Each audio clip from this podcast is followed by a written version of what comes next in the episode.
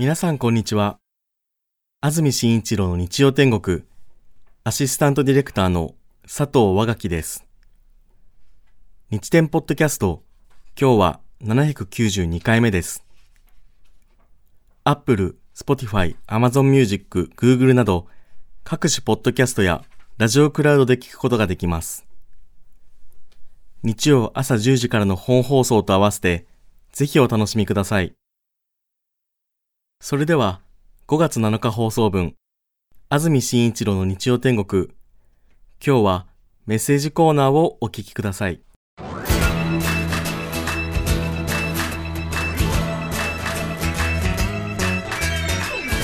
安住紳一郎の日曜天国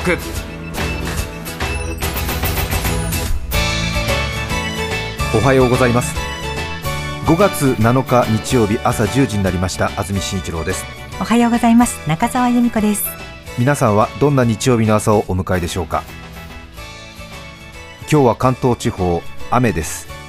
午前中降ったり止んだり夕方からは局地的に雷を伴って激しく降るところもあります。南風も強く吹きますのでお出かけの際は注意してください。連休最後の土日は雨になりましたね、ずっとねいい天気でしたので連休最後我慢の土日という感じでしょうか。今日は予想最高気温東京、千葉、熊谷で22度横浜で24度前橋で21度宇都宮で20度水戸で18度の予想です。昨日は東京27度高崎33度まで気温上がりましたので昨日と比べますと大幅に下がります。本当にもう半袖で出かけてた方が多かったですよね。明日月曜日連休明けですけれども関東地方午前中雨午後には上がるところが多くなります。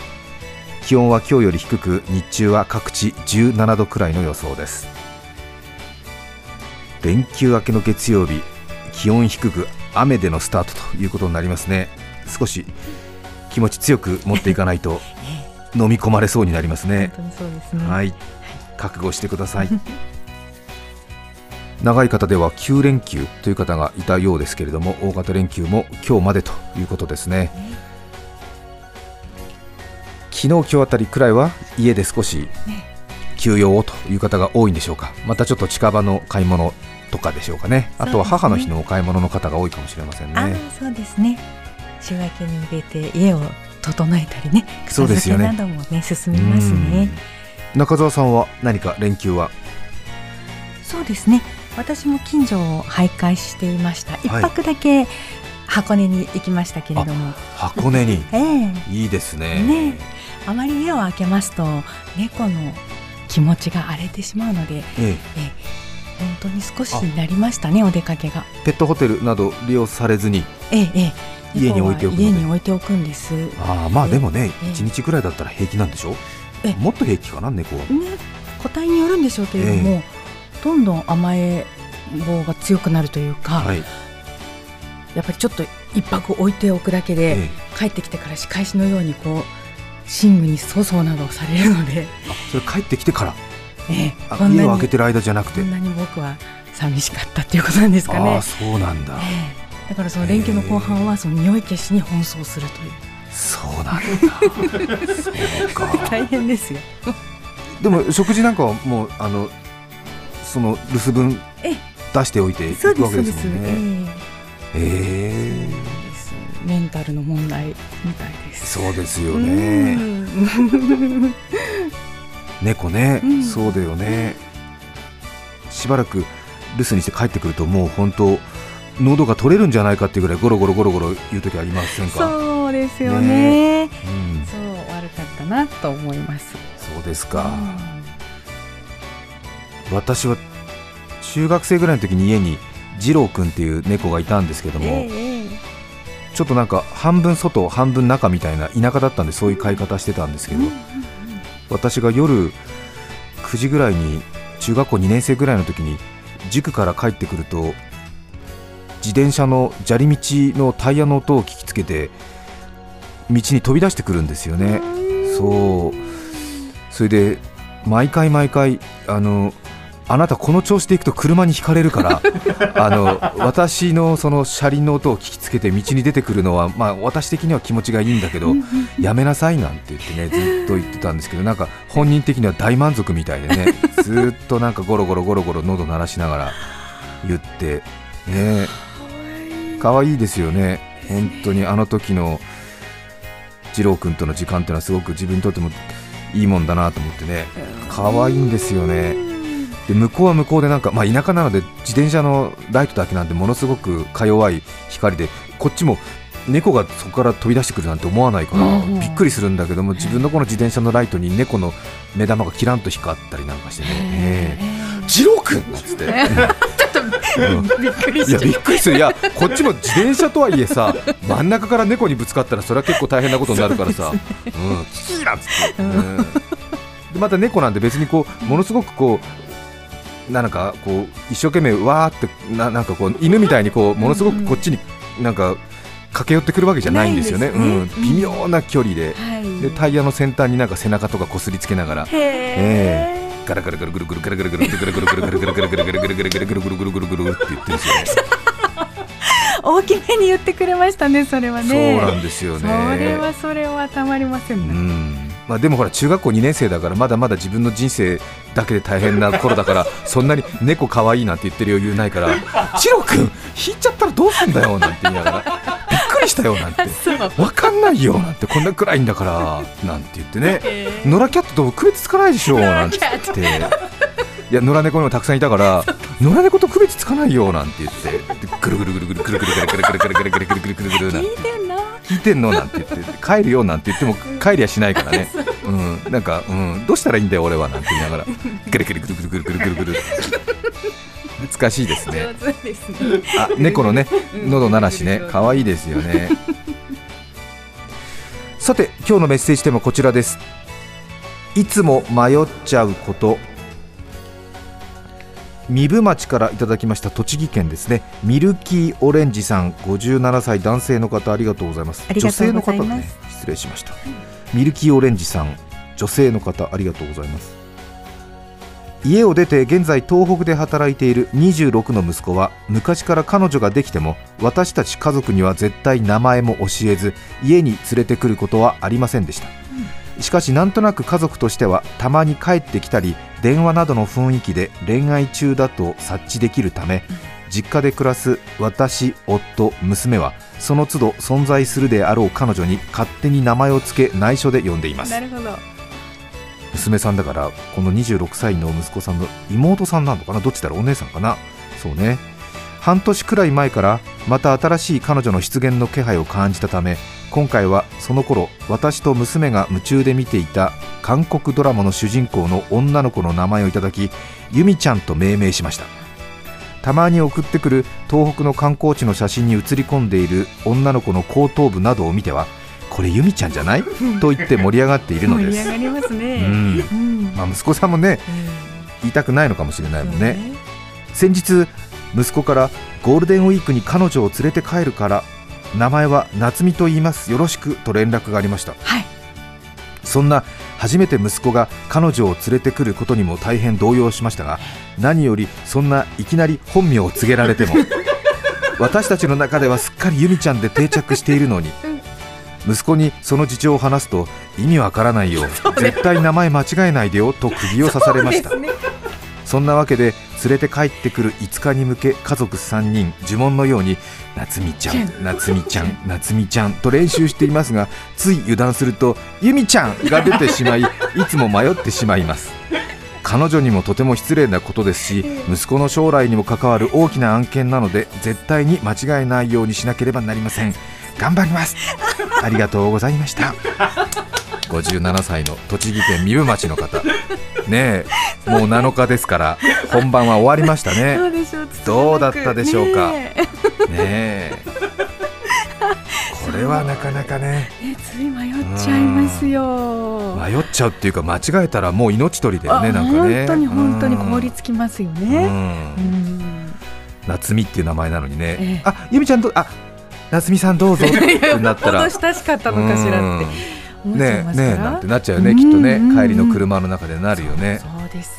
あなた何なんて言ってユミっていうこと付き合ってた？みたいな。うん。なんか実家に連れてくのは初めてとか言ってたけどさなんて言って。なんかお父さんお母さん由美ちゃんとかって言ってたけど なんて言って。ずいぶん付き合い長かったんじゃないの？なんて。なるよね。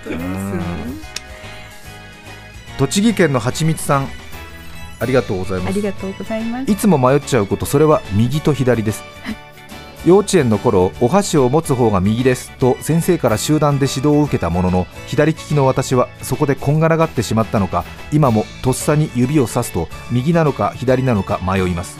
特にその迷いが顕著に出るのが道案内です。助手席で運転手に道を説明する際臨場感もあってかとにかく混乱しそして間違うのです。指は右を指しているのに左と発しはたまたひぎひぎ。いや左左です。と叫びとにかく運転手を困惑させます。もう私もどっちの道が正しいのかよく分かりません。今はスマホで便利になりました。感謝しています。いいね。いいですね。これあるみたいよなんかね。苦手な人が。そのうん。なんかどうやったってなかなか右と左が瞬間的に分かんないっていうね。ね。うん結構本当に大変な人は大変みたいですけどもね。うん。個人差あるみたいです。確かに。なかなかねそうどうやってやってんだって言われたらなんとなく分かんないもんねなんとなくね。そうね。特にほら聞き手を変えようとした人などはなかなか混乱すると思いますよね。うん一番ね利き腕の方だよなんて言われてもいや私はみたいな。そうです、ね、生まれた時はなんとなくこっちが利き腕だと思ってたんですが途中でこっちに変えられてそして自分の頭の中では両方今一緒くらいでみたいななってるとね、お箸持つ手はどっちって言ったら両方手上げちゃったりするもんね。そうですね。みたい。で混乱してひぎっていうね。そうですね。うん、はい。言葉自体もね。そうですね。ひぎ、いや、みだり。みだり。みだり。ね。うん。またみだりっていう言葉はあるからね。みだりに。そうね。ね。うん。はい。わかりますね。アメリカニューヨークからいただきましたありがとうございますありがとうございます西荻に住みたいさん36歳女性の方ありがとうございます 初めてお便りいたしますニューヨークより毎週楽しく拝聴していますありがとうございますありがとうございますニューヨークから、ね私のいつも迷ってしまうことは10年連れ添った夫に真実を伝えるか否かです。わ重い書き出しですね。私は現在育休を取り生後2ヶ月の娘を育てています。ニューヨークで。いや頑張ってますね。一日中育児に奮闘している私を気遣ってか私が授乳をしていると夫がまるでティンカーベルのように私の周りをうろちょろとしながら歴代大河ドラマのお気に入りのテーマソングを口ずさみこれはどの大河ドラマのテーマソングでしょうとクイズを出してきます。私は疲れていることもあり真剣に答える気がなくえー、わからないと答えると、はい、正解は龍馬伝でしたと得意満面の笑みそして決まって僕って歌うまいでしょと褒められようとするのです、うん、この癖は付き合い始めた頃から変わりません。私はそうだねうまいねと適当に答えるのですが実のところそんなにうまくはありません。幼少期からピアノを習い続け、学校ではピアノサークルにまで所属し、音楽をこよなく愛しているようなのですが音感がまるでないのです。そしてかわいそうなことに本当の音痴は自分の音程の狂いっぷりに気がつくことができないようなのですこれまでは真実を伝えずにうまいうまいと褒めてあげたいと考えていたのですが最近は育児の疲れのせいか夫が歌うたびにイラッとし30年以上もピアノやってきて何なの？前から言おうと思ってたけど仕事でカラオケ行った時周りの人弾いてると思うよと胸の内を全てぶちまけたくなる衝動に駆られるのです。夫は音楽関係の仕事に就いているわけでもないですしこれからも下手なりに楽しく歌っていればいいと頭では分かっているのですがどうしても夫の首根っこを押さえつけ へこませてやりたいと思ってしまうのです。言ってしまおうか言わずに余生を全うしようか迷っています。私は育児疲れで性格が悪くなっているようです。心中お察ししますね。いやニューヨークでアメリカでね子供育てて、まあストレスたまりますよね。うね。言わない方がいいと思いますよ。ねそっかな、うん、かな。あでもじゃあ歌はちょっと今やめてって言えばいいのかしら？まあでもご主人はご主人で良かれと思ってやってるわけだもんね。ティンカーベルのようにさ妖精のように飛び回ってるんでしょ？それでうん。大河ドラマのテーマソングなんだもんね。そうかこのようなお便りもし読んでいただけた暁にはどのような切手をポストカードに貼っていただけるのか楽しみです。アシュラ像とかになるでしょうか。ポストカードを送ってくださる場合は調布の実家に送ってください。書いてありますね。あら。そうですね。ね。角が立たないように、ね、うん、それが内容にわ、かりました、これお父さんがお住まいのところに送ってお父さんがびっくりしないかな？大丈夫かな？三十六歳のね、うん、西荻に住みたいさん、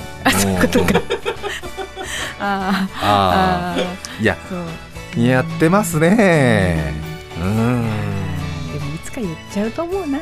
うん、うん、あ言ってしまう。言ってしまう。そうだよね、うん、だってもう言わずに余生を全うしようかってもう旦那さんとの暮らしを余生にしちゃってるもんね。長いものこれから。長いものね、えー、いや本当に長いもんね、えー、あと、うん、先週ほらあのー、熱を出している時にカレーパンを買ってくる夫ひどいなんていうメッセージありましたでしょ、うんそね、そして私がきっと他にもいいところあるんじゃないかっていう余計な一言付け足したりなんかしてで結局よく分かんないことになったんだけどもその方からね今週あのその後こんなことになったんですっていうねお便りをいただきました。ありがとうございます。ちかちかさんなんですけどもね。愛知県にお住まいの方なんですけども、先週の放送で体調不良の時に夫が激辛カレーパンを買ってきたというメールを読んでいただいたものです。実はあの日実の父親の告別式がありましたっていうなんか大変な時だったみたいなんですよね。本当に。もしご迷惑かけていたとしたら本当に申し訳ない心苦しいんですが実家で出棺の準備をしていたら車で外出していた例のカレーパンの夫が今ラジオでメッセージ読まれたよと飛び込んできましたっていう。ちょっとなんかお父さんのね告別式がどういうことになってるのかわからないんで何とも言葉のかけようもないんだけれども私は嬉しさのあまり服を脱いで小躍りとはいきませんでしたが これはほらあの四つ葉のプレゼント当たった人がね、ね、あの、うん、服を脱いで小躍りっていう、ありました、うん、男の子がね。そうそうそうそう、はい、服を脱いで小躍りとはいきませんでしたが喪服で小躍りしてから家の中にいた親族葬儀屋一同を集め棺を囲んでラジコのタイムフリーで放送された私のメールの部分を聞きました。えー、母はきっとお父さんの御霊がラジオ局に行ってきっとこのメールを採用してくれたんだと泣き崩れました。夫は隅っこでただうつむき葬儀屋さんは安住氏のこの人年収8億円なんじゃないというくだりで夫をじっと見つめていました。その後バタバタと出棺となりました。ここ数ヶ月仕事をしながらの父の介護はまさに嵐の中を走り続けるというような毎日でした。正直告別式当日は最後まで体が持たないのかもしれないと不安でいっぱいでしたが思わぬハプニングで一気に目がパチリと開きしっかりと父を見送ることができました。何より父も UU ワイド時代から TBS ラジオの大ファンでした。きっと喜んでくれたことでしょう。本当に皆様ありがとうございました。ありがとうございます。ありがとうございます。ねごめんなさい。群馬の方だった。間違った。そうありがとうございました。ねなんだか思わぬところで。ねちょっとねうん。出棺の前にちょっと録音聞き直すのやめてほしいわって 気持ちにもなりつつ。皆さんのねそれぞれのねことがあってそうですか。長らく TBS ラジオ聞いてくださっていたということで心からお礼を申し上げます。ありがとうございました。ね本当に事実は小説よりきなりっていうか私たちの想像の全く違うところでねいろいろな人の営みというのがありますね、どうぞね。皆さんお父様の亡くなったことはショックだと思いますけども早くね日常を取り戻してください。心よりお悔やみを申し上げます。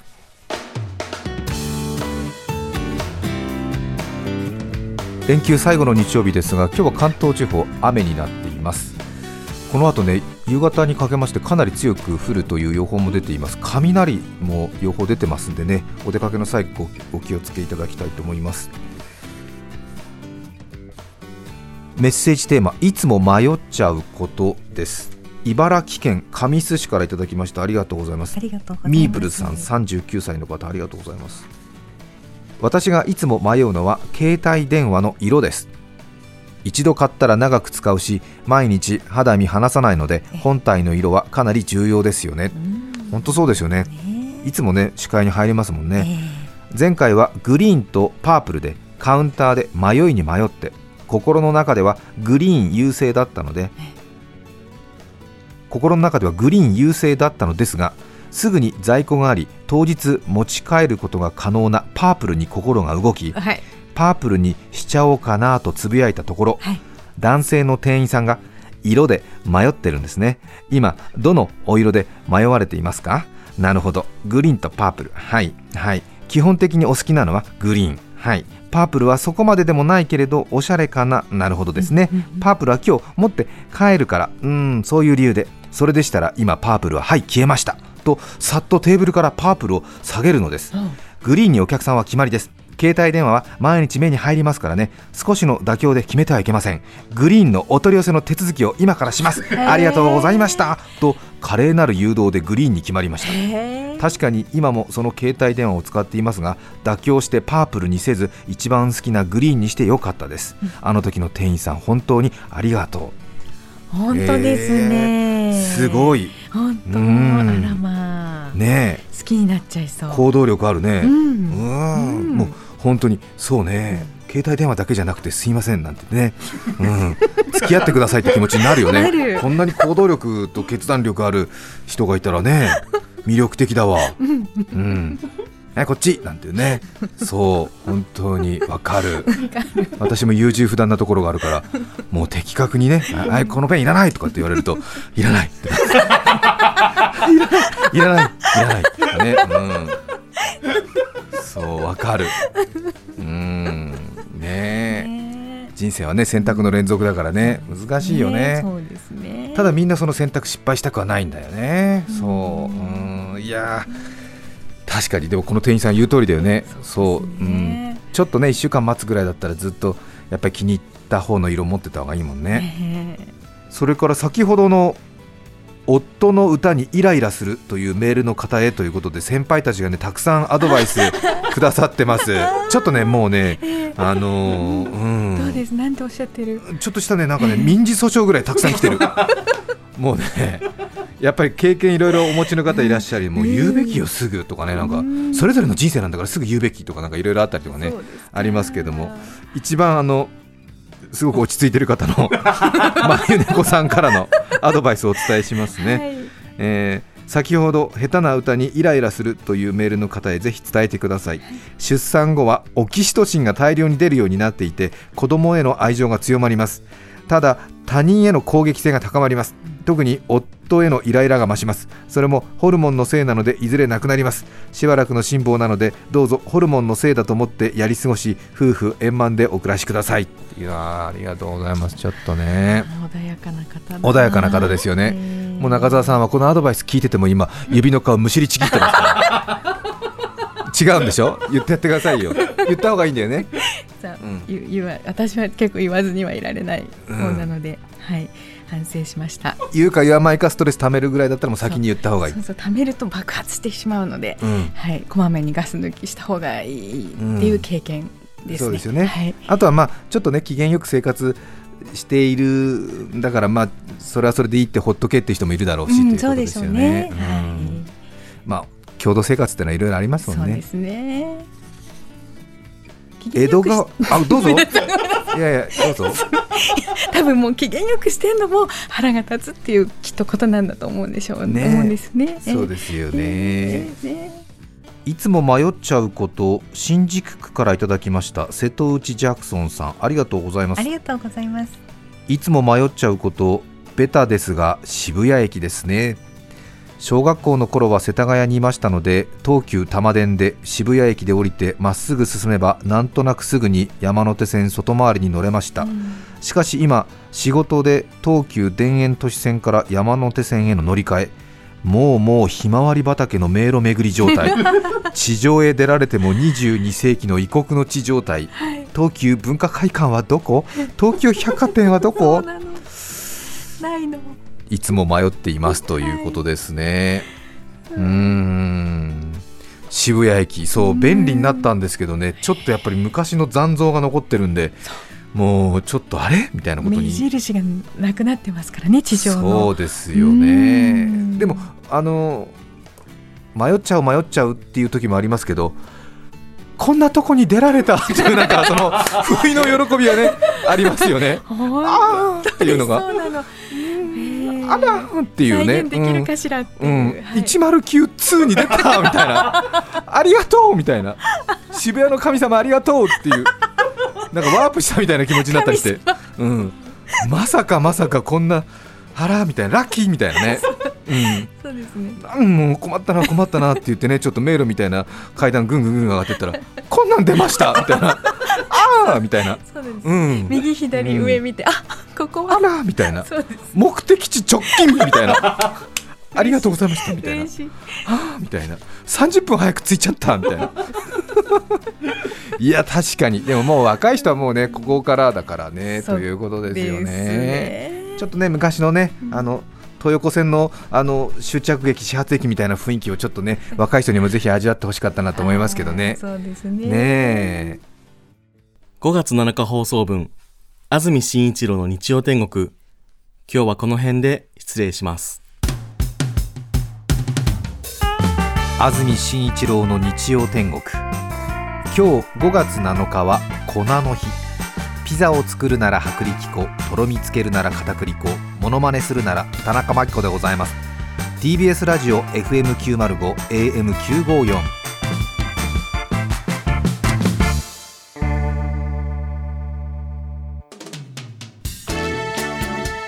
さて来週5月14日の安住紳一郎の日曜天国。メッセージテーマは「母さんの愉快な話」ゲストは生姜焼きマニアジンジャーさんです。